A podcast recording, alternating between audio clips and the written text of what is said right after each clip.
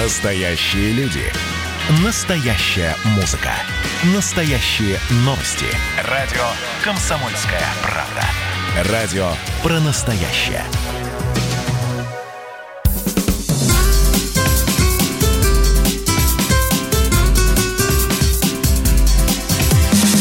Программа с непримиримой позицией. Вечерний Мордан. Ну что ж, всем здравствуйте. В эфире радио «Комсомольская правда». Я Сергей Мордан. Я Мария Баченина. Добрый вечер. Закончились выходные, начался, закончился уже почти понедельник. Обсудим его итоги. Итак, главные новости сегодняшнего дня. А вице-премьер по социальным вопросам Голикова дала интервью товарищу Познеру, и в котором, а, я уж не знаю с какой целью, видимо, порадовать высшее руководство, сообщила, что правительство рассчитывает – на снижение уровня бедности в стране в два раза к 2024 году. Вот. Я когда эту новость прочитал, немного удивился, потому что вроде бы как ничего не, предвещ... не предвещало такого бешеного оптимизма, там только-только вроде закончилась пандемия, вот, правительство совершенно... Четыре года. Да, 4 года. В запасе есть. Ты знаешь... Полок, дослушай, пока да, да, не да, торопись. Да. Я не тороплюсь, я просто а, половина 20, половина 20 года прошла, и, соответственно, правительство официально уже сообщило о том, что падение ВВП составит а, там а, между 6 и 7 процентами. Это даже с учетом того, что вроде бы как нефть немножечко нашла, начала подрастать. Вот, ну, то есть а, этот год мы даже не с нулевым ростом заканчиваем, а с минусом. Соответственно, как в таких ситуациях, когда экономика сжимается, может уменьшиться уменьшится количество бедных, это, в общем, а, загадка, да. Ну и, соответственно, это же такая заочная полемика идет между бывшими чиновниками и действующими чиновниками. Там где-то некоторое время назад, не очень давнее, а, Кудрин а, ну, видимо, эта тема обсуждается, сообщил, что он предполагает, что бедность в стране вырастет одну цифру просто нужно понимать, э, почему это важно и почему это, в общем, эта цифра, она не то, что характеризует Россию, но она является, ну, для Путина она точно является там ключевым KPI, а, он постоянно про это говорит, ну и, соответственно, и чиновники постоянно про это говорят. В России, по данным Росстата, 13,1% всего населения страны живет за чертой бедности. Вот это, эти это более 18 миллионов человек. Вот эти разговоры, Сереж, в, в народе, что осенью настанет... Э, вот это вам сейчас кажется только, что кризис, да, и что все плохо. Вот осенью он настанет настоящий. Э, это нужно серьезно нам воспринимать? Не, не факт совершенно, нет. Никто ничего не знает. Ну как? Ну, вот, апокалиптические прогнозы... Есть же какие-то шаги там э, Апокалиптические прогнозы, которые озвучивались там около трех месяцев назад, когда нефть стоила там минус 20 долларов за баррель, они, слава тебе, Господи, не сбылись. Поэтому, в общем, ну да, как бы обсуждается некий кризис, который будет напоминать там, ну, наш кризис 2014 года или мировой кризис 2008 года. Вот, ну да, если сравнивать там с 2008 годом, то мы его переживем, ну, с точки зрения цифр, лучше, это правда, лучше, чем а, мировая экономика. Ну, просто мы падаем с низкой базы. А они с высокой. А они с высокой. Ну, ну больнее да, падать. Да, да, конечно, больнее падать. Так, вот не очень приятно приятная новость, потому что британские и польские ученые проверили коронавирус на выживаемость в реках и озерах, то есть в пресной воде. Пришли к выводу, что вирус может сохранять активность в пресной воде до 25 дней. А, ну, не то чтобы купаться нельзя, это, конечно, мелочи жизни. Главное, что это реальная угроза для здоровья, потому что, во-первых, контактируют люди и животные. Животные пьют. Во-вторых, а, животные контактируют с речными и озерными водами. И не дай бог, конечно же, а, если из водоема попадет в водопроводную воду, то будет не, не очень хорошая ситуация. Но а, раньше проводили тоже исследования о том, что а, барьеры и очистка воды, она не должна пустить вирус. Ну, даже когда мы покупаем с вами хороший фильтр для воды, в инструкции всегда пишут, что мембрана настолько малая, что туда не попадают даже некоторые вирусы, то есть оставляют себе такую лазейку.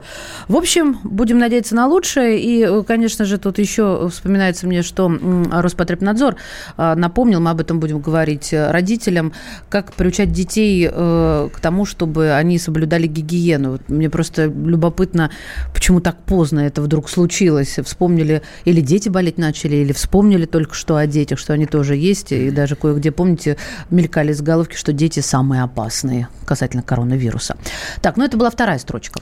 Ну и последнее, это не новость, а это, в общем, дата. Я понимаю, что вы с самого утра слышите ее из разных радиостанций, по телевизору, и из газеты, из интернета, вот, но мы не можем об этом не сказать.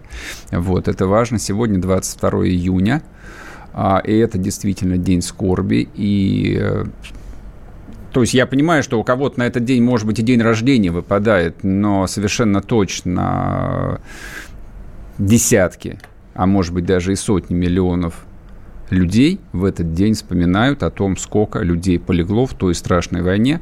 Для нас, для нашего народа война началась э, ни, в каком не 1939 году, как там Зеленский рассказывал, началась она, естественно, и для жителей города Киева, и для жителей города Москвы 22 июня 1941 года. Вот. И большей гекатомбы в своей истории русский народ, конечно, не приносил, и я очень надеюсь, что больше не принесет. Вот. А весь остальной официоз, который э, на этой дате э, там отрабатывает свою повестку, отплясывает, э, зарабатывает очки и все остальное прочее, это не имеет никакого значения. Вот. Я понимаю, что любого там человека это в какой-то момент может начинать бесить, но, но так было всегда. Вот, так было 10 лет назад, так было 40 лет назад, 50 лет назад, там, при советской власти, после советской власти. То есть э, отмечание а, всевозможных юбилейных красных дат, связанных с войной, вот, ну вот э, официоз, он всегда добавлял такой э, небольшой или большой горчинки. Но это неизбежно. Вот. Но поскольку эта вещь, она очень личная, и личная она абсолютно для всех, ну, соответственно, просто как говорил один мой друг, вздохнем. И начнем. Вечерний Мордан. Так, первую тему даже не буду объяснять, мы сразу послушаем короткий аудиоролик. При создании Советского Союза в договоре было прописано право выхода а поскольку не было прописана процедура, то возникает вопрос. Если та или иная республика вошла в состав Советского Союза, но получила в свой багаж огромное количество российских земель, традиционных российских исторических территорий, а потом только решила выйти из состава этого союза. Ну хотя бы тогда выходила с чем пришла и не тащила бы с собой подарки от русского народа. И это интервью, которое Путин дал а, телеканалу «Россия-1», а, там много о чем, а, естественно, говорилось, но вот этот вот кусок... Я вчера его посмотрел уже поздно вечером в Телеграме. Я обратил внимание на лицо интервьюера, который слушал этот ответ. И пытался и мне успеть. Каз... И мне казалось, что у него просто мороз по коже. От чего? Давай, расшифровывай э, за него. Путин никогда ничего просто так не это говорит. Это первое. Вот. Это раз. А, я там небольшой знаток официальных речей, но, во-первых, а, там за 20 лет их было не так много.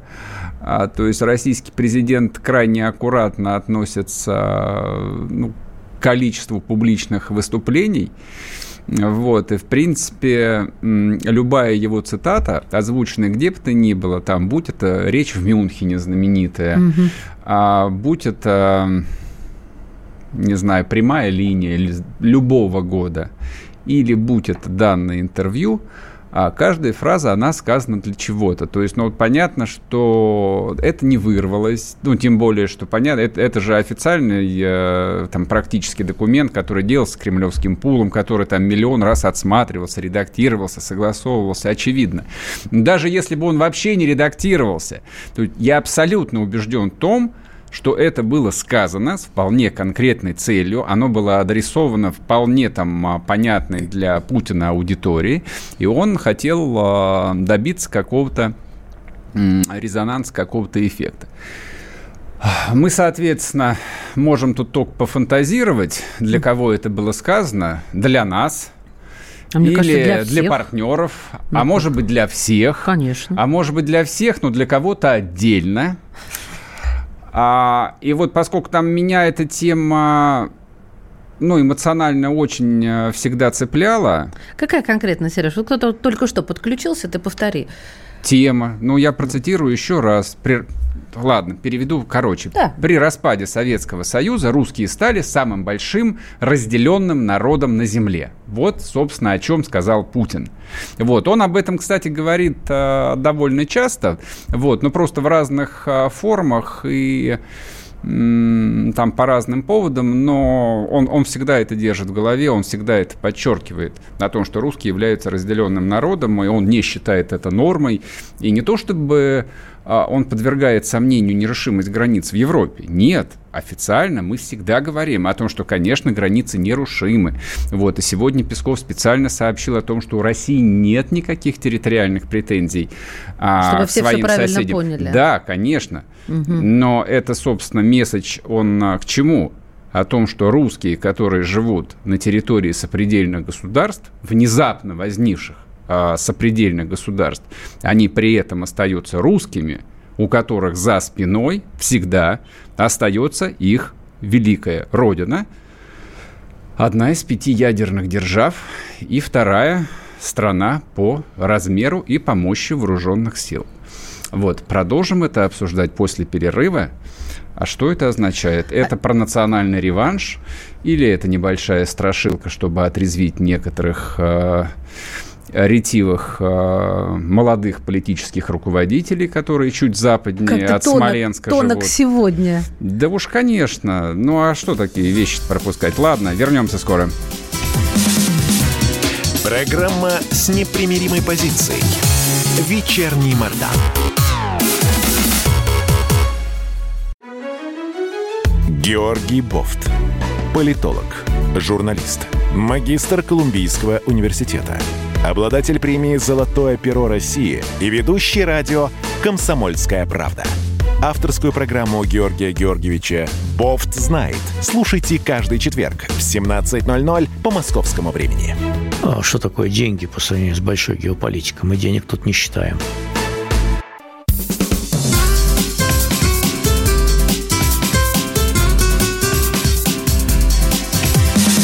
Программа с непримиримой позицией. Вечерний Мордан. И снова здравствуйте. В эфире радио «Комсомольская правда». Я Сергей Мордан. Напомина... Я Мария Баченина. А, извини, здравствуйте. Да, Нет, нормально все. Напоминаю, WhatsApp, Viber. Пишите ваши комментарии, эмоциональные выкрики, вопросы 8 967 200 ровно 9702. А вы, кстати, можете там предлагать темы, которые... Ну, сегодня мы их точно обсудить не сможем, к ним надо подготовиться. Ну, допустим, что-нибудь долгоизра... долгоиграющее на завтра, на послезавтра. Идет трансляция в YouTube. Подписывайтесь на YouTube-канал радио «Комсомольская «Комсомольская правда». Там всегда можно поставить на паузу, пойти себе сделать чай или кофе и, в общем, смотреть дальше. Рекомендую. Там тоже есть чат, можете писать, не стесняться. И подписываемся на телеграм-канал Мардан. Надо это сказать как-то рычаще, чтобы победительнее было. Что ты сегодня Заболел. Сегодня, сегодня будет так. А продолжим, соответственно, а, грозил Путин соседям или нет? Мне кажется, что что это было в том... Ну, во-первых, давайте по порядку. Прежде всего, кому обращен, обра, обращены были эти слова? А, то есть кто ушел с подарками от русского народа. Очевидно, что с подарками от русского народа ушла бывшая Украинская Советская Социалистическая Республика. Напомню, город Харьков был основан, например, город Харьков, а царем Алексеем Михайловичем как место жительства московских стрельцов. Про Крым не говорим, Крым давно наш – всегда был наш, в нашем сознании, и в сознании украинцев он тоже всегда был москальским. Тут тоже, в общем, можно хоть обдристаться, но оно всегда было именно так. А, но там изрядное количество еще больших украинских городов, а, вот, которые украинские, русские, русские, украинские. И самое это а, страшное для украинской политической элиты, что в сознании русского народа Киев – является русским городом. Даже серьезно? Да. Ну вот я с этим не росла. Я росла с Харьковом, с Донецком, что это все наше. Вот Киевская Русь, ну, а, если мать Русь прибавить, городов русских, русских ну, отсюда поняла, есть пошла русская земля. Поэтому я вот думал над этим, и я считаю, что это огромная ошибка российской пропаганды, которая не фильтрует свою речь и постоянно использует э, не знаю, в текстах, в сюжетах выражение «Киевская хунта», «Киев заявил», «В Киеве рассматривают возможность нанесения удара по Крымскому мосту», я бы запретил им вообще упоминать слово «Киев» в коннотации а, «Украинская республика». Ну, это же как бы вопрос а, там... А, Привычки. Это вопрос а, мягкой силы, этот вопрос информационной политики. Если хотите, это вопрос информационной войны, которая никогда не останавливалась и никогда не остановится. То есть ты можешь по умолчанию признать, что Киев столица Украины, но ты можешь точно так же оставить в головах прежде всего своих сограждан о том, что Киев это русский город, а Киев это безусловно русский город потому что а, член Союза русского народа, папа великого изобретателя Сикорского, был уроженцем города Киева, например. Зеленский об этом напомнил чуть, ну, чуть, не, не, не, не, не, нет. А у них Сикорский входит в список а, великих украинцев. Да, да, есть, ну, там да, же, я там, иронизирую. Там, Сережа, там, там, там доходит до, до анекдота. То есть речь не о Булгакове, речь не об Ахматовой, которая из Одессы, а, то есть речь не об Агрицком, ну вот берем там всю плеяду одесских а, писателей, советских русских писателей. Вот. Но это же вопрос нашего личного отношения. То есть а, мы либо часть нашей истории уступаем по факту, а мы ее уступаем. То есть то есть, ведя вот эту вот дискуссию в формате Россия, Украина, вот по этой границе заканчивается и Россия, начинается Украина, это ошибка. Нет, Россия и Украина заканчиваются не по этой границе. Я думаю, что они заканчиваются где-нибудь по границе э, Ровенской области. Ну, я так и думаю, вот, вот примерно там, даже, даже не по центральной Украине, даже не по Днепру, а где-нибудь в районе Ровно проходит граница между исторической Россией, которая включает и малую Россию, и начинается историческая, корневая, настоящая Украина – я никогда в жизни там не стал бы отказывать украинскому народу и в праве на государство, и в том, что украинский язык, безусловно, существует, и есть украинская история, но с известными оговорками. Ну, про них вот Владимир Владимирович э, мягко, тактично сказал, что, ну, конечно, да, ну, подарок взяли, но вы в руку, которая вам подарок протянула, не, пл- не плюйте, по крайней мере. А то можем не сдержаться. Ты понимаешь, в чем... Вот, вот у меня уже второй вопрос сразу возник. Только собралась первый задать, уже и второй про не сдержаться. А, ну, тут, наверное, фантазировать не нужно.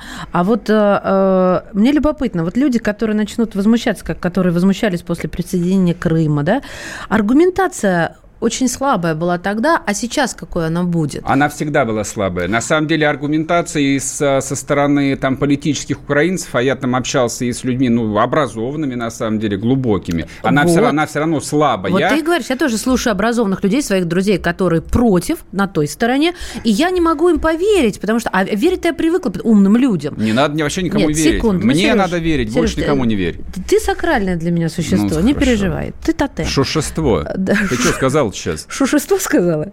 Ну, видишь ли, оговорку по Фрейду. Живи теперь с этим. Ну. Вот. А и убедить они меня не могут. И я всегда огорчалась. Ну почему? Почему у вас... Зачем же вы тогда высказываетесь? Потому что аргументация почти равна не, даже не нулю, а минус трем. Когда исторически это наше, мы абсолютно спокойно забрали свое разрушенное, э, растоптанное, попранное и так далее. А тут э, почему не радоваться? Что, за что стыдно-то? Я никак не пойму этим людям. До сих пор, кстати, не понимаю. Нет, объяс... хотя с ними дружу. объяснения в этом нет. Э, ну, точнее как, это, в общем, а, такая человеческая, человеческое упрямство, человеческая упертость, а где заканчивается упертость и начинается глупость, э, там это, в общем, никто не скажет никогда. То есть аргумент всегда звучит только один. И он, конечно, там потрясающе неубедительный.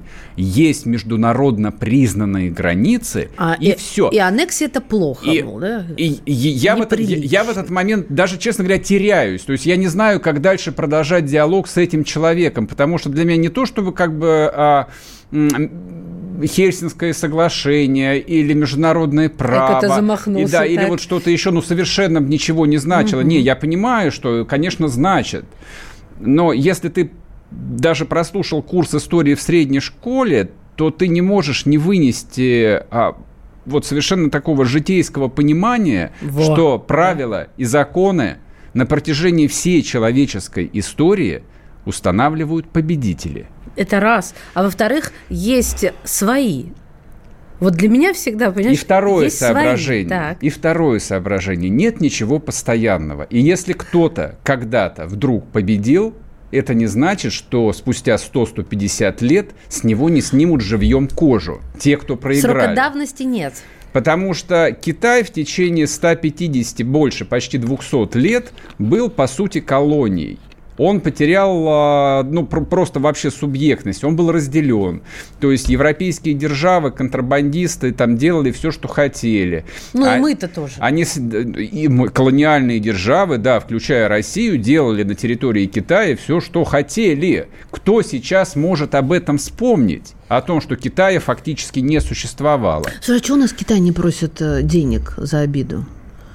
Ну, а за что? Мы с ним рассчитались, они получили КВЖД и Порт-Артур, им все ага. отдали. Нет, морально, морально. Нет, нет, никакой ну, моральных. Нет? Да, Хрущев... Есть же не, Хрущ... примеры. Да, Никита Сергеевич покойный от, Хрущ... от, uh, щедро... от, от Хрущев, да, от щедрот своих uh, раздавал uh, не им нажитое с легкостью. Он и Украине Крым передал, он и китайцам КВЖД передал, включая Порт-Артур, там про который Сталин отвоевал. Вот объясни Сталин, мне, пожалуйста. Для него это была важная вещь, отвоевать Курила и Порт-Артур. О чем он думал? Да ни о чем он не думал. О чем он думал? Ладно, мы же сегодня не про Хрущева говорим. Нет, мы, мы не про Хрущева, мы говорим про мысли, и у нас даже философски получаются такие разговоры друг с другом. А, потому что я-то на позиции человека, знаете, ну как, как ребенок наивный спрашивает, а как так можно? Как щенок наклоняет голову в бок и ухо так задирает. Потому что в моей голове это не очень укладывается, серьезно. Как так можно? А если вернулась, то почему не радоваться? Потому что стыдно – да слушайте, стыдно. Ну ладно, это уже детские действительно будут присказки. Вы все все понимаете. Так, давай напомним э, средства связи людям. Так, WhatsApp, Добрым. Viber, пишите 8 967 200 ровно 9702. Идет трансляция в Ютубе, канал Радио Комсомольская правда. Вы можете там писать свои комментарии, можете писать, собственно, как бы по этой теме, можете писать вообще по любой теме, которая была, есть или будет, как вы считаете. Мы, в общем, даже можем что-нибудь и озвучить. озвучить. А насчет того, что русские всегда вернутся за своим, к сожалению, нет. Не всегда. И, в общем, понятие свое, не свое, оно такое довольно относительное. Но вот когда мы в пятницу или в четверг говорили по поводу Карелии, отвоеванной в 1940 году. Слава богу, что не было Карельской Советской Социалистической Республики. Слава о том, богу, что Хрущев не, не добрался да, до нее, О том, да? сейчас район а, города Выборга, да, был бы не российской территорией, скорее всего, присоединился бы к своей материнской Финляндии. А так нет, то же самое, что и Калининградская область. Ну, в общем, я надеюсь, что все, кому надо услышать, все Владимир Владимировича услышали. Вот, потому что вакханалия последних месяцев, которая звучала западнее, э, скажем так, так, э, города Белгорода, но она требовала какого-то внятного ответа, и мне кажется, это вот ровно тот самый ответ, который услышали и в Киеве, и в Вашингтоне, и в Берлине. Вернемся после перерыва. Когда армия. Состояние души. Военное ревю на радио «Комсомольская правда». По вторникам и четвергам полковник Виктор Баранец метко стреляет словом. Победа и победитель – это для нас свято. Если вам поплевать на это хочется, то это на соседнюю радиостанцию.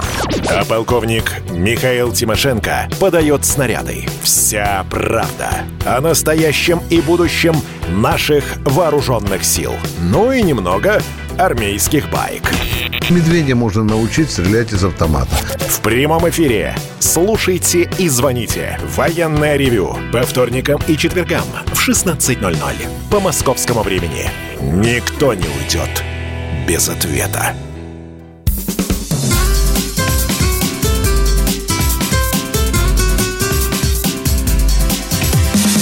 Программа с непримиримой позицией. Вечерний Мордан. И снова здравствуйте! В эфире радио «Комсомольская правда». Я Сергей Мордан. Я Мария Баченина. Добрый вечер, друзья. Заходим на YouTube, ищем канал «Радио «Комсомольская правда», подписываемся, смотрим трансляцию с комфортом, ставим на паузу, делаем чай, пишем комментарий и После паузы подписываемся на телеграм-канал Мардан. Значит, э, пандемия побеждена полностью в сегодняшних новостях, а новости сегодня такие очень разнонаправленные. То есть, с одной стороны, уполномоченные Организации рапортуют о прекрасных цифрах. Число умерших э, с диагнозом коронавирус по России за последние сутки составило менее 100 человек, 95 человек погибло. Ну, такой антирекорд. А Это впервые с 25 мая. А, а с другой стороны? Да, в Москве умерло 20 человек, меньше, чем в Питере. В Питере погибло 29 человек. 6 в Камчатском крае. Ну, соответственно, это цифры, где там не один, два. В общем, то, что, видимо, там статистика ранжи, ран, ранжирует по количеству. Да. То есть, по идее, в общем, как бы повод расслабиться и сказать, что все нормуль, хотя Маша нам тут в, топ, в топ-3 прочитала о том, что купаться тоже нельзя, коронавирус. Сколько он там, а, британские ученые сказали? суток, 25 польские. Суток. Только ну не надо это обозначать британскими учеными, Так и ребят. есть, это британские да, ученые. Да, ну с вашими а, спустя рукава будете со спустя штаны дальше жить. А тем не менее, другая статистика гораздо более печальная, потому что рекорд пандемии поставлен тревожная, в мире. Тревожная, не печальная, Я с тобой а в этом категорически не согласна. Позволь мне обозначить э, вот так, как я обозначаю. 183 да. тысячи человек заразились за последние сутки в мире. Это 100... много? Это очень много, это рекорд пандемии. А сколько было? Сереж, э, не важно, сколько было, это рекорд. Было меньше, было меньше. Я могу покопаться, тебя найти, но цифры – это утомительная вещь. Достаточно того, что, э, в общем-то, сказано, что это рекорд. Такого не было до этого. А всего в мире, по данным Всемирной организации здравоохранения, э, заразилось более 8 миллионов 7 сотен тысяч человек, и из них 462 тысячи почти пациентов умерли. Хватит запугивать. Я не запугиваю. Ты просил немножко статистики? Количество инфицированных на самом деле полная ерунда. Это просто произведено огромное количество тестов. Эти тесты распространяются по всей земле, по всем странам, видимо, ну, есть хорошие да, кроме тесты, Африки. Есть плохие тесты. Да, соответственно, выявляется много случаев. Смотреть с моей точки зрения нужно на количество погибших, вот, на статистику погибших там по возрастному составу и так далее, и так далее, и так далее. И, в общем, как бы никто ни от чего не отрекается. Да, эпидемия, ну как, заболе, заболе, заболевание было, есть, вероятно, останется с нами, но, значит, в новостях... А, кстати, еще одно замечание по поводу рекорда заболевших. Это вот любимая статистика, статистика ВОЗа. Позавчера Дональд Трамп аж а, в Твиттере специально написал о том, что вы запарили тестировать, вы много тестируете, поэтому вы много выявляете. Но он же как бы там а простой мы должны, мы, мы должны слушать его. Он показательно, его слова показательны. Конечно, да. Только потому, что он президент да. Соединенных Штатов. Именно так. Ой, Сереж, а... это в пользу бедных аргументов. Нет, когда Дональд през... Трамп высказывает президент по поводу Соединенных ковида. Штатов, конечно, это, это показательно. Но это, сери... это не серьезно. Значит, это а, ну это как бы так. И статистика Соединенных Штатов подтверждает мои слова. Это, это, это небольшое замечание. А второе соображение, ну, которое, ну, до известной степени настораживает, а, Южная Корея вслед за Китаем заявила о начавшейся второй волне. Вот, ну, корейцы очень легко отделались, то есть они сразу купировали э, там а, вот оч очаги вспышки, они выявили всех инфицированных, их окружение, и, в общем, там и умерло очень, очень мало людей, и заболело, на самом деле, очень мало людей. Поэтому Потому что послушные люди. Видим, видимо, у корейцев э, вот э, система диагностики и цифрового концлагеря, наверное, самая лучшая в мире, поэтому они первые доложили о том, что у них вторая волна. Меня, кстати, довольно часто спрашивают, вот всю прошлую неделю спрашивали, «А, Сергей Мордан, а как будет вторая волна? Я на это говорю, ребят, второй волны не будет, у нас на нее нет денег. У нас первая не закончилась. Вот, точнее, точнее, денег нет ни у кого, ни у одной экономики мира на вторую волну, вот э, в том формате, который мы пережили, больше нет. Поэтому заболеваемость будет. И еще второй комментарий важный я хочу дать. Это вот, ну, отчасти даже покаюсь э, за свое, за свое ковид-диссидентство. Я вчера частным образом пообщался с э, настоящим старым врачом-инфекционистом, профессором, настоящим врачом и ученым. Он мне там в течение пяти минут сказал следующее. О том, что вирус есть, Вирус опасный. Он объяснил просто, как он работает, как он убивает человека, почему его трудно лечить, почему его сложно диагностировать. Вот. Он абсолютно убежден в том, что вирус а, имеет искусственный характер. Не буду пересказывать, он тоже обосновал это, и, в общем, это позиция довольно большой группы ученых во всем мире, которые в этом тоже убеждены. Вот. Он говорит, что да, вирус убивает стариков, вирус убивает хроников, но Молодые, да, молодые являются фактически бомбами ходячими. Они бессимптомники практически Вот это самое все. страшное. Вот и, и еще к тому, что ты сказал а, что, про статистику, что надо судить по умершим, нужно судить еще по скорости перед, а, передачи этого вируса. Потому что я сплошь и рядом вижу и слышу людей, которые говорят, мы а, оберегались, мы сидели дома и все равно заболели. Ладно, а, не научные разговоры, а все-таки нужно м, разговаривать с людьми-учеными, экспертами международному здравоохранению, специалист по исследованиям, разработке и регистрации лекарственных средств, кандидат медицинских наук Николай Крючков у нас на связи. Николай Александрович, здравствуйте. Здравствуйте. Ну вот э, мы хотели все-таки по поводу вакцин с вами побеседовать. Да, их да. разработали или нет? Чем лечить-то они обещают нас?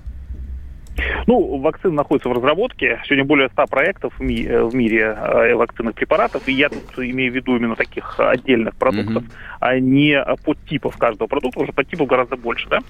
А, соответственно, 7 типов вакцин. Ну, это, опять же, условно, классификация вакцин. Но надо просто, э, чтобы было понимание, что вообще вакцина вакцине рознь. И а, типы вакцин очень сильно между собой отличаются. И по свойствам, там, и по иммуногенности, и прочее. Ну, вот их 7 типов вакцин сейчас разрабатывается. Включая и живые ослабленные вакцины, вакцины на основе аденовируса, вот про гамалея, например, институт, да, вот угу. мы знаем.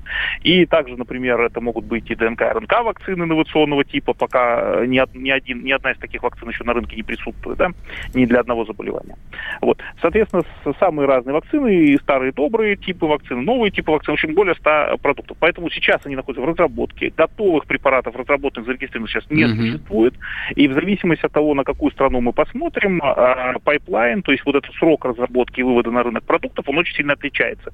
Для США сроки наиболее длительные, по понятным причинам, как я понимаю, в связи с тем, что очень высоко риск ошибки, да, с точки зрения даже экономической, потому что придется очень много денег просто выплачивать пострадавшим. А, понятно. Что касается... Да-да-да, ну вот США это очень долго, если мы посмотрим на клинические исследования ранних фаз, это первые, вторые, мы про третьи не говорим mm-hmm. сейчас вообще, а, то самый ранний срок окончания разработки это начало лета следующего года. Ну, то есть конец весны, начало лета следующего года. А есть вакцины, которые и э, клиника ранее которых закончится и осенью следующего года. То есть понятно. Что касается, например, Китая, это другой пример, э, противоположный, да, то есть там более высокие скорости разработки. И, скажем так, первые продукты в Китае уже могут выйти где-то к концу этого года, да, uh-huh. к концу, ну, к декабрю, может быть, там, к январю следующего года. Вот. Ну, и, опять же, не для всех вакцин. Есть вакцины, которые более длительно разрабатываются, ну, вот это наиболее ранние. Что касается Европы, то это где-то посередине между США и Китаем. И вот сейчас, по последней информации, одна крупная фармкомпания совместно с несколькими европейскими странами там заключила соглашение, по которому будет э, выведена вакцина уже в декабре этого года. То есть был практически зарегистрирована. То есть мы говорим, к этому времени будет закончена ранее, самая-самая ранее клиника, и также будет зарегистрирована вакцина в Европейском Союзе одного из типов. Вот. Опять же, это очень быстро. Ну вот что касается России, а. да, нас ведь это в первую очередь, наверное, интересует. Да, а, вот эти добровольцы, которые были из армии, вот интересуют, как у них дела обстоят.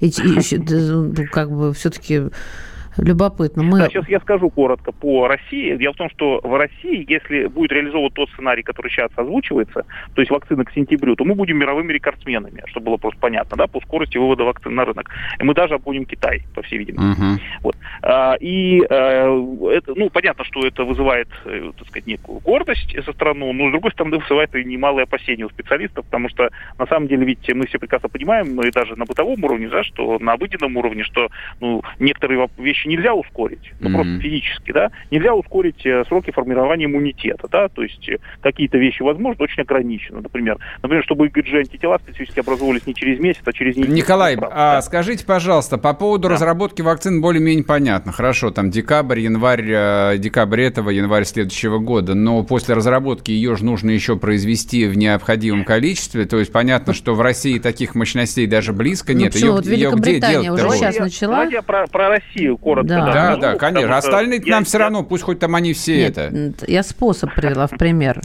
Великоб... Да, да, просто смотрите, вот у нас сейчас какая задача стоит, как я понимаю, да, э, как минимум одну, а как максимум, наверное, две вакцины уже вывести в сентябре. То есть пер, пер, первыми полететь в космос, я понимаю. А производить да, кто эти вакцины пол... будет? Китайцы опять? Вот. Нет, нет, нет. Производство будет на, уже налаживается в России. Тут ведь вопрос mm-hmm. не производить. Я как раз поэтому и сакцентировался э, на исследованиях, да, потому что важно же не, не столько произвести, это отдельный этап, а это, понятно, он занимает время, но не, не столько времени. Самое большое время занимает именно клинические исследования. Ага. чтобы было понятно. Гораздо да, больше, понятно, чем все остальные этапы. Угу. И э, понятно, что сокращать мы что-то можем, но вот как я только что сказал, да, мы не можем ряд процессов сократить. Мы не можем набрать там условно 200 человек или 300 человек, да, э, добровольцев за там месяц. Это, ну, практически практически нереально сделать. Сейчас скажу вот про военнослужащих. Да? С другой стороны... Николай, мы просто мы сейчас, мы сейчас уже уйдем на перерыв, а, чтобы вас не перебивать на полуслове. Давайте военнослужащих мы оставим на следующий раз. Вот, а, те наши слушатели, кто сильно интересуется, ну, почитают, посмотрят. В общем, главное, друзья мои, вакцина почти готова. Будем жить! Вернемся после перерыва. Программа с непримиримой позицией. Вечерний Мордан. Летописцы земли русской Олег Кашин, Роман Голованов. Олег, только, только сейчас это не воспринимайте неправильно, вы сами эту тему затронули. Этот огонь нужно потушить. Вот что я хочу сказать, Роман вам. Вы в Петербурге пьянствовали? Не раз, и причем вам и не снилось, как говорится. Ну, слава богу. Кашин Голованов. Отдельная тема. На радио «Комсомольская правда». По будням в 9 вечера по Москве. Про что наша программа мы уже поняли давно. Еще Никита Сергеевич Михалков нам все объяснял.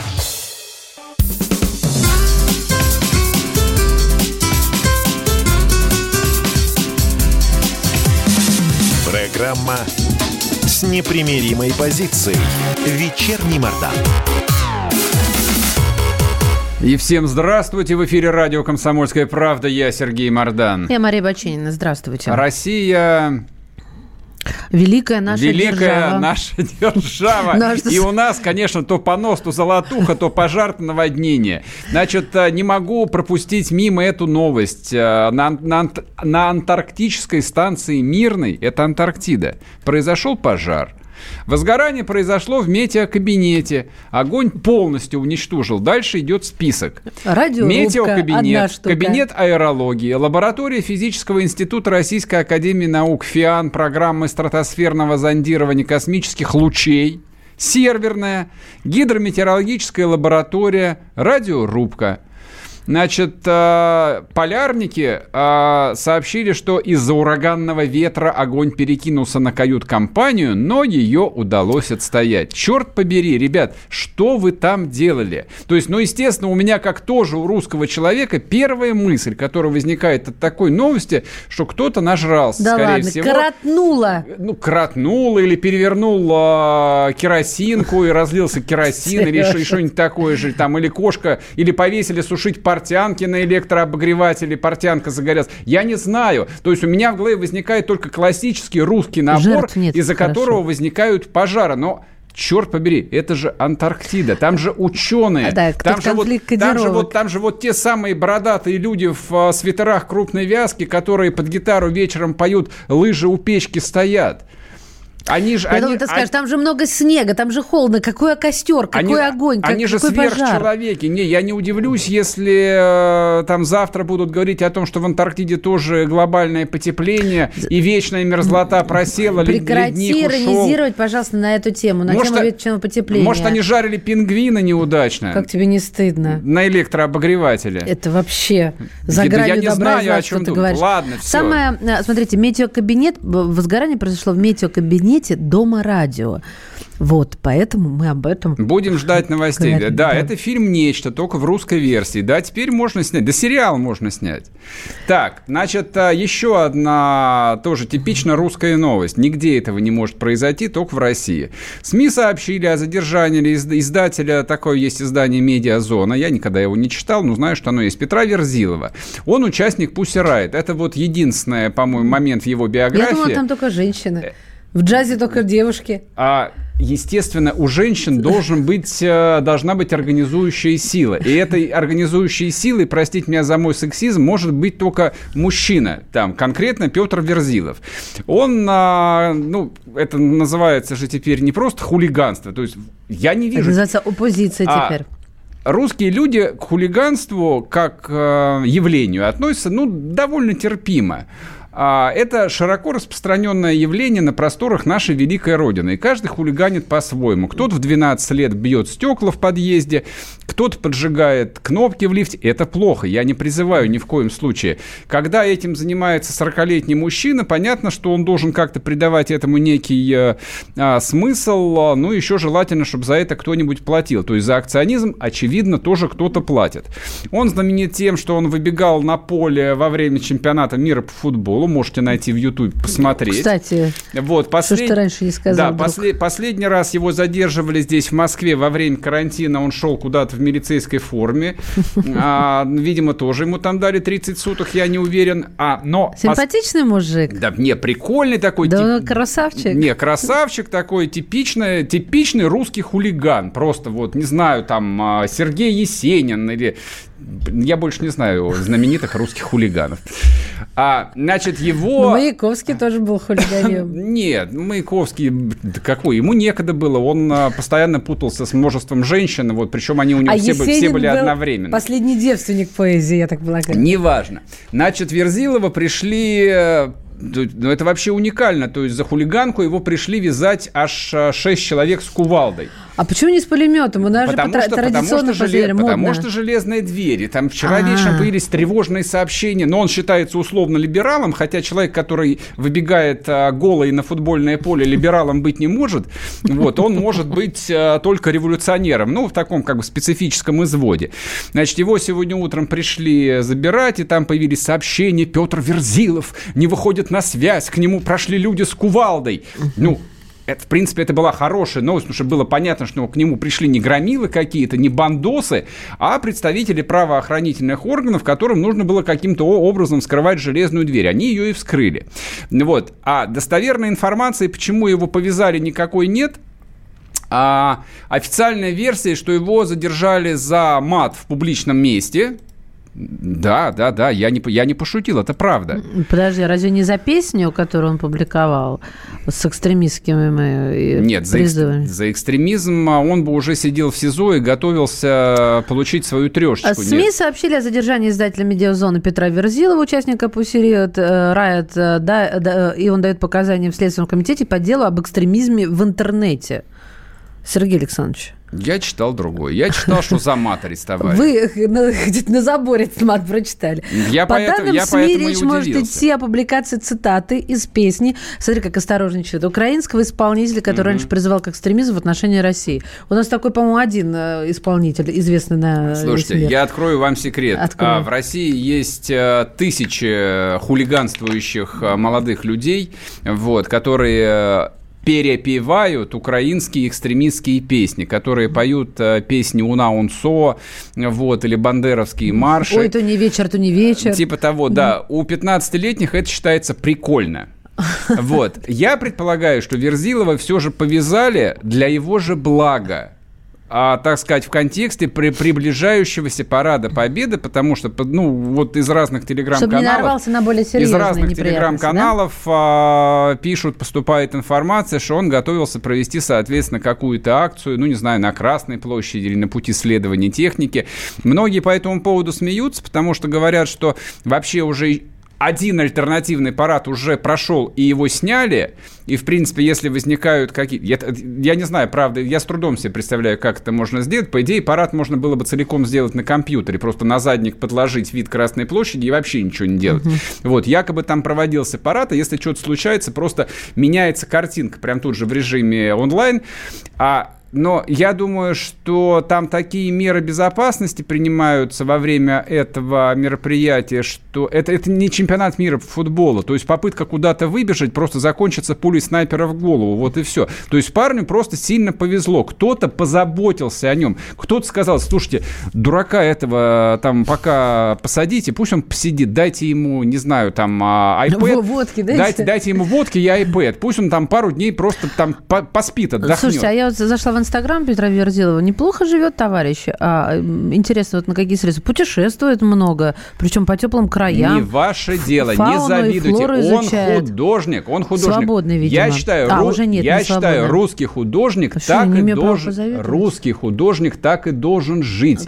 Его должны... Серебренников не так его живет, должны... Его должны содержать прекрасные женщины, меценаты. Он должен а... Смотри-ка. пьяный падать в лучших гостиных Баден-Бадена и Мадрида, ну, какого-нибудь. Скорее всего, его содерж... содержать может вот даже господин Навальный, есть совместная Господи фотка. помилуй, да что вы везде этого Навального-то Так я, я на фотку смотрю. Еще, значит, президент, это Эстонии президент, господи помилуй, дай мне бог памяти. Да, смотри, я ее в лицо узнаю.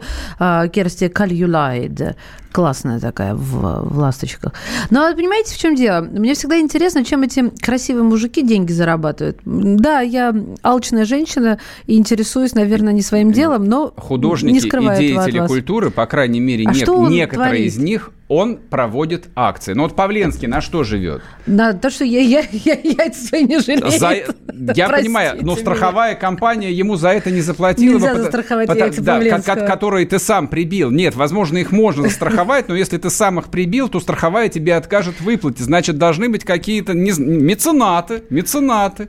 Почему нет? Э, Какой-нибудь рыболовли, бывший владелец Уралкаля. Ну, наверное, вот я... он, он картин там на миллиард евро Серость купил, его обманули. не до конца понимаю это, это новое современное искусство, которое выражается я в тоже, акциях. Я тоже не понимаю. А, нет, мы можем там сходить э, с Сержем в Modern Tate, да, там, и оценить, и то ползала можно сжечь к чертовой бабушке. Господи, я сейчас тоже к экстремизму-то призываю. Слушай, вот это... А ведь это выстроено на деньги наших олигархов. Слушай, на самом деле это смешная, там очень забавная, легкая новость, на самом деле. Я, честно говоря, примерно так же отнесся и к новости по поводу Pussy Riot. Вот, меня сейчас там... Когда про... они плясали? Да, меня сейчас особо там а, патриотичные православные, может, даже и проклянут. Угу. Вот, но чтобы они подавились при этом. Вот, но я считаю, что там что та история, она следовала, там она, в общем а, ну, хулиганка, конечно, но ничего в ней там выдающегося не было. Что все последующее, типа там выбегание на поле, ну да, но это, это, это хулиганка. Это, это такой странный европейский акционизм, но он придуман не вчера и не год назад, и даже не 10 лет назад. Никого этим давным-давно нельзя удивить. Но как бы вот здесь поддувать политического пара о том, что либералы готовят провокацию. Да нет, Сереж, ну, а, ты сейчас вот про данный момент времени? Ну, конечно, или про тот, ну, когда они да, не про, да про это, это нет. Гос, храм был там а, много лет назад. Что про эту историю вспоминать? Ну, сам ты и вспомнил, главное. Вот, не, я просто сегодня с утра читал все эти новости, и вот, ну, не знаю, как, мне кажется, это немного по-дурацки. Некоторые вещи выглядят так, как они выглядят. Вот это выглядит просто как а, задержание а, известного московского хулигана Петра Верзилова. Именно так это и надо воспринимать. Я так считаю. Подписываемся Аминь. на телеграм-канал Мардан. Пишем WhatsApp Viber 8 967 200 ровно 9702. Все, что хотите. Смотрим YouTube канал Радио Комсомольская правда и участвуем в чате. Скоро вернемся. Программа с непримиримой позицией. Вечерний Мордан. Андрей Ковалев. Простой русский миллиардер. В авторской программе «Ковалев против» против кризиса, против коронавируса, против паники, против кнута, но за пряники. Я расскажу вам, как спасти свои деньги и бизнес в эти непростые времена. Помните, миллиардерами не рождаются, а становятся. Ковалев против. На радио «Комсомольская правда». По будням с 10 вечера до полуночи по московскому времени.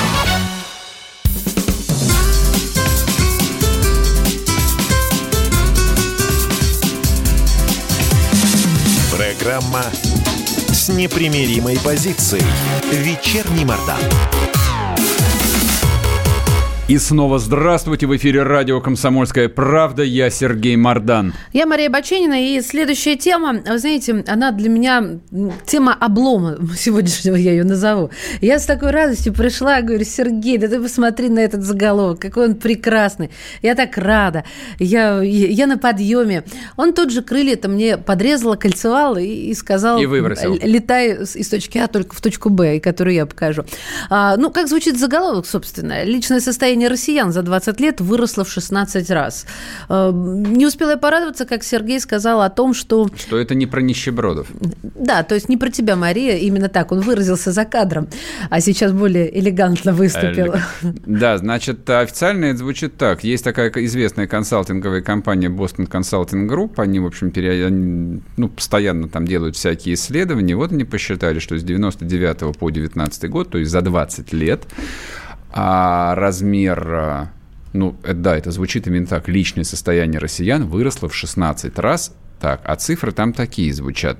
С 100 миллиардов долларов в 1999 году до 1,6 триллиона Господи долларов. помилуй, триллион – это больше, чем миллиард. Да, в тысячу раз. Чтобы вы помнили. Да, значит, а, о чем идет речь? Как, какое состояние считается? Если у вас э, Хрущевка в городе Павлово Нижегородской области, это не про ваше состояние. Но она, собственно, точно в 16 раз и не стала дороже 99 -го года. Но а, вот эти, условно, активы, вот это вот ваша любая единственная квартира, где бы она ни была и в каком бы она ни была доме, не считается финансовым активом. Активами считаются крупные депозиты, активами считаются земельные участки. Ну, участки это... Смотря ну, типа, типа как земельный участок компании Мираторг в миллион гектаров, например. А, то есть а, ты вот, погоди, погоди, ты от миллиона гектаров? Ну, ну почему? Сотни тысяч, десятки тысяч Нет, ну почему? Какое-то поле, которое какой-то э, человек ради. купил, Нет, а если... а потом может продать под кладбище, тоже актив, может еще быть, какой. да. Если, если у тебя поле где-нибудь в Смоленской области на глине, то оно как не стоило ничего в 99-м году, Это так, так оно и сегодня не Люди как умирали, так и хоронить Речь про другое, да, да. Ну, хоронят на других полях, э, и которые, в общем, а, стоимость которых определяется совершенно по другой модели, не подвластной а экспертам компании Boston Consulting Group. Вот, то есть речь идет о состояниях, а, ну вот того, кого мы называем а, тысячи семей, которым принадлежит Россия. Это фигура речи. Их может быть не тысяча, может быть их пять или десять тысяч. Никто доподлинно не знает. Но это вот а, 0, тот самый 0,1%, которым и принадлежит Россия. Да, это те люди, не обязательно там, а среди этих людей есть те, кто поучаствовал в приватизации там 93-го, 95-го, 97-го годов, а, и приумножил эти состояния. Есть люди, кто не смог там в силу возраста или стечения обстоятельств поучаствовать в той приватизации и добирал собственность несколько позже. Есть, возможно, финансовые удачные спекулянты, есть а, бывшие действующие чиновники, которые смогли капитализировать в том числе этот актив. Но главное, за что сейчас будет не ирония, за что можно порадоваться, что состояние вот э, класса буржуазии в России выросло таки в 16 раз. А, как уточняется, э, Сергей Александрович, в исследовании совокупный объем состояния определяется как финансовое состояние в собственности взрослых людей 18+. Да, да, а, да, мне да. просто любопытно, а почему ты не считаешь, что Бостон Консалтинг группу взяли и посчитали просто деньги всех россиян 18+. Нет, нет, нет, как бы я... То есть я... вот это 1,6 триллиона, это вот... Это нельзя состоять...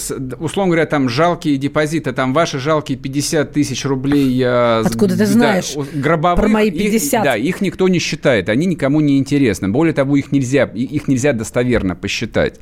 Вот, а считаются, просто делается выборка, в том числе по отчетности Центрального бан- банка по крупным депозитам. Там, я не знаю... Ну, счит, это довод, счит, это да, довод. Да, счит, как они считали, допустим, э, там выведи... Скорее всего, здесь не считались выведенные э, за рубеж активы, а, потому, еще, еще потому вот что они не непрозрачны.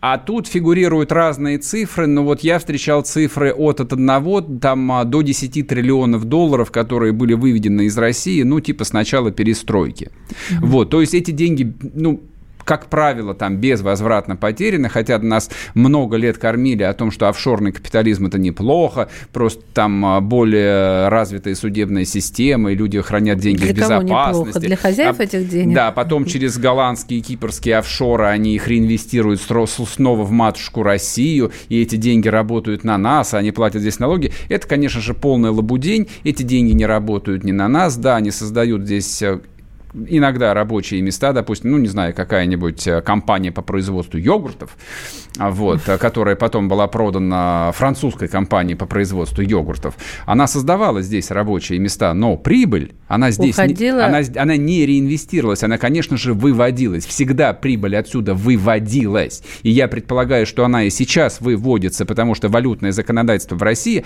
одно из самых а, мягких в мире. Но это как бы я не это хотел обсуждать, то есть, ну, это это, это обычный сценарий, который я мог бы озвучить, включить, соответственно, там Че Гевару или Платошкина, ну, что вам больше по сердцу, и сказать, что доколе будем терпеть братья. Нет. В этот раз я выступлю в роли, так сказать, э, соглашателя, вот, э, и пропагандиста. Я считаю, что это хорошо, что состояние российских буржуев выросло в 16 раз. Потому что а, то, Дай что... догадаюсь, больше отнимем. Нет, не совсем. А, то, то есть 100 миллиардов долларов а, это в том числе и оценка вот а, капитализации всей России, всех, всех российских активов, которые были 20 лет назад. Это значит, что Россия, а, ну, вот в глобальной экономике, а она вся выражается вот в стоимости, не стоила вообще ничего. Это была Африка. А, то есть сейчас можно, конечно, обсуждать, типа, а сколько там должен был стоить ЮКОС, а сколько там должен был стоить Лукойл, когда их приватизировали. Это теоретические вопросы. Я считаю, что они вообще нисколько не должны были их стоить. Их а, государство должно было оставить в государственной стоимости, а не продавать на залоговых аукционах. Тем не менее, а вот количество капитала, в том числе и акционерных, это большая дорога, это большой прогресс. И то, что русские капиталисты стали, ну, в деньгах стоить, ну, сопоставимо, скажем, с капиталистами какими-нибудь э, итальянскими или испанскими или португальскими, в принципе, неплохо. Это значит, что у нас есть шанс а, с мировыми конкурентами играть на равных. 20 лет назад это было просто даже теоретически невозможно. То есть сюда приезжал какой-нибудь а, барыга с Брайтона, у которого было личных 100 тысяч долларов и, открыта, и открытая кредитная линия в Bank of New York на миллион долларов, и он мог с потрохами выкупить там огромный завод. Потому что а, ну, никому, во-первых, и в голову не приходило попросить больше. Ну, миллион долларов, страшные деньги же, это что, ты же на всю жизнь обеспечен. А с другой стороны, как бы и альтернативной цены не было. Поэтому, да, сейчас в России а, есть, ну, по крайней мере, какое-то количество компаний совершенно глобального мирового масштаба. Ты, Сергей, можешь рассуждать на эту тему долго, конечно, и как угодно. Но в конце концов мы их отберем концов, все равно. А, ты будешь получать сообщение, вот я с позволения Александра процитирую его же. Наши богатеи от западных отличаются тем, что они могут многое, многие за счет ограбления через приватизацию населения и стали богатыми. Ну, ты понял мысль, немножко переставлена. Это, это кого ты цитируешь? А, Александра Кушнарева. Я не знаю, YouTube, YouTube, наш слушатель. Тебе а, не обязательно знать, кто это. Я к тому веду, Но... что ты можешь долго рассусоливать нам, рассуж... друг. А что у нас останется в головах у народа? в том, что богатые плохие и богатеют за счет нас. Потому что вот эти ваши э, выступления сейчас, они в одно ухо влетают, в другое вылетают. На кое они нам? Потому что у них много денег, а у нас мало. Вот вся правда а жизни. Можно ее. до бесконечности лить слезы. Нет, никто вот. не льет. Морду бить можно до бесконечности. Нет, можно до бесконечности рассуждать о том, что нужно вернуть а, новый социализм. Но только мы же, ну, мы взрослые люди. Нет, никакой социализм не вернется. Не надо себя обманывать. Останется капитализм. В лучшем случае это будет капитализм со шведским лицом каким-то. То есть у нас будет и мы об этом поговорим, а может быть, там завтра, у нас будет социальное государство. Это будет... И Голикова правду сказала, это будет капиталист... это, да? да, у нас будет капиталистическая экономика, но у нас по факту оно есть и останется социально ориентированное государство. Но это будет капитализм. А в капитализме для того, чтобы у нас, у всех, у простых граждан было а, на что купить, пожрать, и, может быть, даже съездить отдохнуть не только в Крым, нужно, чтобы наши работодатели были конкурентоспособны. А иначе, иначе останутся только нефтяные вышки, И все, и больше ничего а все остальные будут, в общем, а, я не знаю, что делать. Есть, пель... а есть пельмени из мыла. Подожди, подожди, подожди. Вот как, это, как это было в 99-м году. А вот... С китайцами ровно та же самая ситуация. У Кита... В Китае средняя зарплата сейчас процентов на 40 выше, чем в России. Китайцы давным-давно не те нищие, про которых там... Ну, у них не социализм, у них тоже капитализм. У них, соци... у них, а, у них странный микс капитализм-социализм. И они могут ездить, они-то ездят не ки... только в Крым. Китайцы совершенно не парятся по тому поводу, что из 100 а, миллиардеров а, там в списке Forbes, там 30 человек это китайцы. Более того, они считают, что это хорошо, это правильно. Все эти миллиардеры, члены китайской коммунистической партии добавить. и я платят, я, и я платят налоги.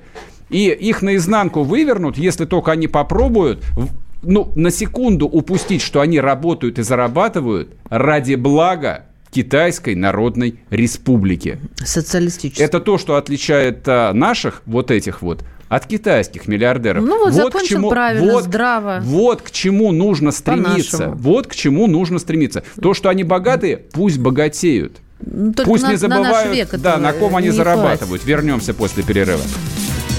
Программа с непримиримой позицией. Вечерний Мордан.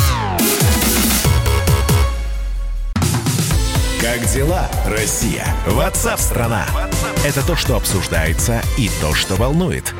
Это ваши сообщения в прямом эфире, в том числе и голосовые. Каждый будний день с 11 до 15 часов с Михаилом Антоновым. Эфир открыт для всех. Включайтесь. Радио «Комсомольская правда». Радио про настоящее.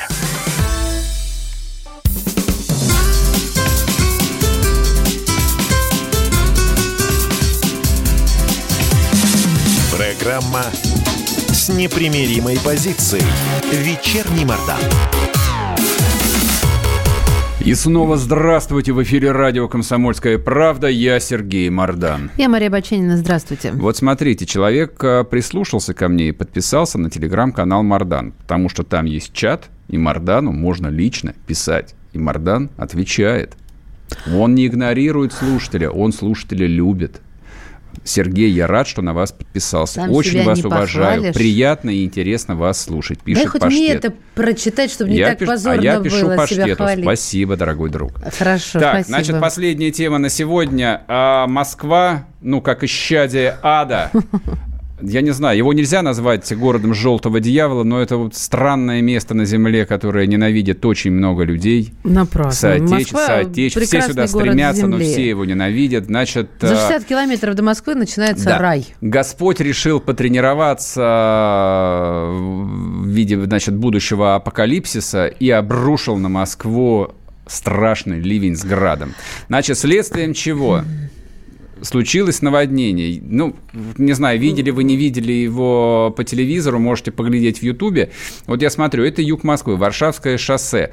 А машина, которая передо мной на экране, очевидно, что проводка залита водой, восстановлению эта тачка не подлежит, и мне этих людей жалко, потому что, скорее всего, страховая им откажет в возмещении. То есть она скажет, что виноват там а, московское правительство, какой-нибудь департамент благоустройства. Мосводосток да. называется Мосводосток. Э, этот э, департамент. А он сказал, что э, причиной подтопления стал, внимание, эффект ванны. Мне это, очень нравится. Я не понял, что такое эффект ванны. Это я... когда у тебя ванна, и туда заливает. И, конечно, уходить будет э, меньше вода, медленнее. Поэтому и залило. А, вот это ну, место, наверное. это подземный переход, это место на Варшавке, это, это ванна. Не, вице-мэр Бирюков сообщил, что, значит, плохо сливалось, потому что водостоки забиты листвой. Это тоже метод. Это было... Это вообще... Вот, а Бирюков, на самом деле, такой старый чиновник, ну, старый в смысле опытный, он за словом в карман не лезет, раз раз вы, дураки, хотите ответа, получайте. Что? Не нравится ответ? Ну, извините, другого ответа для вас у а, меня нет. Нет, у меня есть Листва конкурентный... забилась. Когда она забилась, я понять не могу. На улице начало июня, то есть Но ну, листва еще не с опадает. сезонов. А есть еще конкурентный ответ? Трудно сказать, я цитирую, кто виновен, кроме дождя, ветра и воды. Трудно сказать. И самое замечательное, что это повторяется каждый, каждый раз, каждый, каждый год. год. И да. ванну никто почему-то не, не, не пробивает Сделайте этот душевую такую кабину, нет, пожалуйста, нет, я, пони, я понимаю, что если бы это случилось бы, ну, не знаю, в каком Суздале или Витебске, фу, Витебск это Беларусь, извините, это а оговорка по Фрейду. Да, прис, уже присоединил, да, или в Ярославле. Ну, сказали, ну, извините, у нас бюджет 2 рубля, поэтому починить водостоки мы не можем. Последний раз их чинили при Хрущеве или при, или при молодом Брежневе. Я сказал, ну да, окей, нормуль. Но тут-то, в общем, плитка по-прежнему укладывается даже в период пандемии. То есть можно было бы перегруппировать несколько миллиардов рублей и ванну пробить в районе Варшавки, например. Ну, а можно ли нам расскажет архитектор-градостроитель? У нас на связи Илья Залиухин. Илья Вячеславович, здравствуйте. Здравствуйте. Здравствуйте. Скажите, пожалуйста, вот как же, как же так? Вот, может, это, конечно, особенность человеческой памяти, но я не помню, чтобы, там, не знаю, 10 или 20 лет назад вот ежегодно так заливало всю Москву. А сейчас каждое лето. Вы знаете, мне хочется начать э, с цитаты Фаины Раневской, когда ее спросили, почему же вы не делаете пластическую операцию? Знаете, да, эту цитату? Нет. Что ответила Фаина Георгиевна? Она ответила, что а толку фасад обновишь, а канализация все равно старая. Ага, ага. То есть, э, ну, смотрите, то есть действительно Москва в последнее время, конечно, очень много делала для фасада своего города, для плитки, для бордюров, для вот этого ощущения такого... Супер Европы. Э, да, супер Европы, но на самом деле, конечно, э, система инженерных коммуникаций, ливневых столков и так далее, это, ну, на самом деле более важная, конечно, система, чем э, благоустройство, потому что благоустройство это для людей, это вот им нравится, это видно, все это, в общем, могут ругать, но, тем не менее, сразу город как бы меняется, mm-hmm. да? А инженерные коммуникации, ну, это то, что не сразу видно. Это нужно там все это делаешь, делаешь, а народ, в общем, и не увидит. Ну вот народ увидит э, тогда, когда пойдет э, большой сильный дождь, угу. который у нас случается каждое лето. И все это дело начинает, вся эта плитка начинает покрываться, значит, соответственно, водой. Вот, поэтому, ну, вот программа «Моя канализация», о которой я говорил несколько лет. А есть, есть, такая, есть такая программа, или вы считаете, Нет, она должна это, быть? Это мое предложение, а, такой программы нету. Ага. Да, и, ну, а сколько я знаю, вот, понимаете, есть программа «Моя улица», и по аналогии с программой «Моя улица» Мне кажется, что должна быть, э, я считаю, что должна быть программа «Моя канализация». Вы накличите, они раскопают опять всю Москву, как это было в центре. Я уж не помню, сколько а. это лет было назад. Это была первая итерация. То есть, когда все замостили э, гранитной плиткой. Соответственно, летом а, вот вода вообще не стекала. Я просто помню прекрасно этот момент. Плитку стали вскрывать. Вся Москва покрылась вот этими там а, розовыми сливными новыми трубами. И в центре стали срочно переделывать водостоки Востоке. И, и, соответственно, опять класть плитку. Но даже это не научило Что вы к этой плитке при привязались? Она-то да я не против. Нет, мне плиткой. нравится плитка. Почему, почему, собственно, как бы вот сразу после первого, первого случая, после первого там звонка, а, московское коммунальное хозяйство там в лице товарища Бирюкова, он со времен Лужкова же рулит этим, почему не стали чинить эту еще брежневскую канализацию и водостоки? Слушайте, ну это для этого нужен э, серьезный комплексный подход. То есть нужно выделение средств на исследования, на проектные работы, на, соответственно, объединение разных задач. У нас вообще часто каждый департамент занимается своей конкретной задачей. И, соответственно, вот этот вот разговор между департаментами, он всегда э, довольно сложен. Поэтому у нас э, кто отвечает за плитку, кладет плитку, кто отвечает за транспорт, делает транспорт, ну и так далее, и так далее. А плитку разве а... не тот же департамент благоустройства кладет? Ну, вы знаете, э, значит, средств было выделено вот столько, сколько хватило ага. только на плитку, или еще какие-то там. Но вы понимаете, дело даже не в средствах, дело в том, что а, для всего нужен комплексный подход. Вообще а, ничего плохого в плитке нету. Просто... Как говорил кот Матроскин, средства у нас есть, у нас ума нет. Ну, это все нужно проектировать, конечно, по-хорошему. А проектные институты вообще остались или нет? Или только вот а, это, это дикая урбанина? Ну, да, вот урбанизм, ну, да, ругательное слово, это все понятно, но а, действительно, ну сколько, в Советском Союзе 30 лет назад все эти институты существовали, и существовал комплексный подход, в том числе а, рассмотрение всей этой инженерных коммуникаций как единой системы. В том числе и был сделан делалась вертикальная планировка сли, со сливами воды. Уловили. И, да, Илья, да, мы поняли, просто мы сейчас уже уходим из эфира. Спасибо вам большое. У нас на связи был Илья Заливухин, архитектор-градостроитель. Короче, вот э, он автор э, программы «Моя канализация». Предлагаю ну, товарищам какая. московской мэрии прислушаться. Человек дел говорит. Плитка дел хороший, давайте еще вот разберемся со стоками. Все, до завтра, пока. Пока. Программа с непримиримой позицией. Вечерний Мордан.